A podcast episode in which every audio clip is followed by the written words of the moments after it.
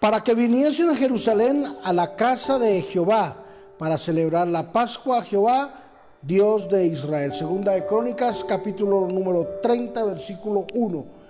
En este día hablaremos sobre la Pascua, señal del amor.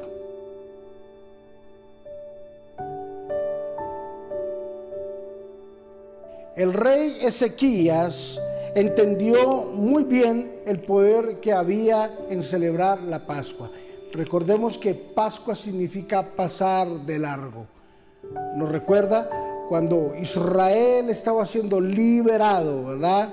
De allí de Egipto. Y Dios mismo fue quien les dio la ordenanza de celebrar la Pascua. La Pascua tiene unos pasos como la celebraron los de Israel. La Pascua significa, también es el prototipo del sufrimiento de Cristo en la cruz para darnos esa libertad. Y tiene unos pasos, tiene unos determinados pasos que se deberían de cumplir o se deben de cumplir, así como Cristo paso a paso nos trajo la victoria allí contundente en la cruz del Calvario. Ahora estaba en manos de Ezequías. Ezequías sabía de que la gente debería de ir allí a celebrar la Pascua. La Pascua es indispensable. Pascua, pasar de largo, librarnos del espíritu de muerte, librarnos del espíritu de la muerte del primogénito. Es la Pascua. También agradecimiento. Agradecer a Jesús por haber muerto en la cruz, agradecer a Jesús por haber dado su vida en propiciación para nuestro rescate de nuestras almas y de nuestra salvación.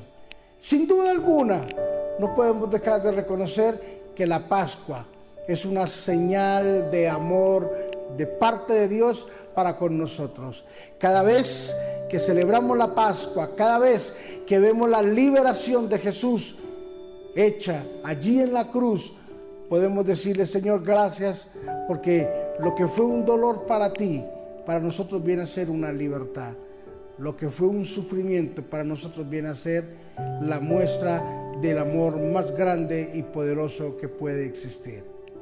Así de que yo te animo para que la Pascua sea la señal del amor, el sufrimiento de Cristo en la cruz sea la señal del amor de Jesús por nuestra vida.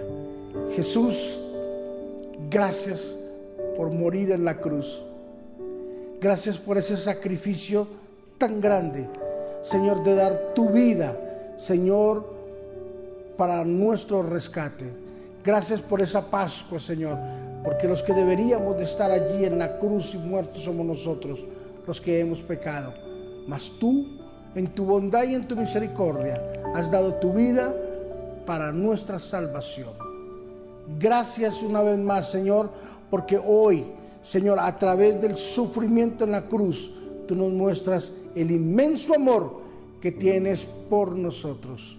Gracias, Señor Jesús. Bendecimos a los hermanos, amigos, colegas, consiervos, a todas las personas que nos están viendo, Señor, en los diferentes lugares del mundo. Bendíceles, Señor, y hazles entender el gran amor a través del sufrimiento de Jesús en la cruz. En Cristo Jesús, amén y amén. La Pascua, sinónimo de sacrificio, es la parte más hermosa del sufrimiento de Cristo para nosotros, que es la libertad y la salvación. Bendiciones.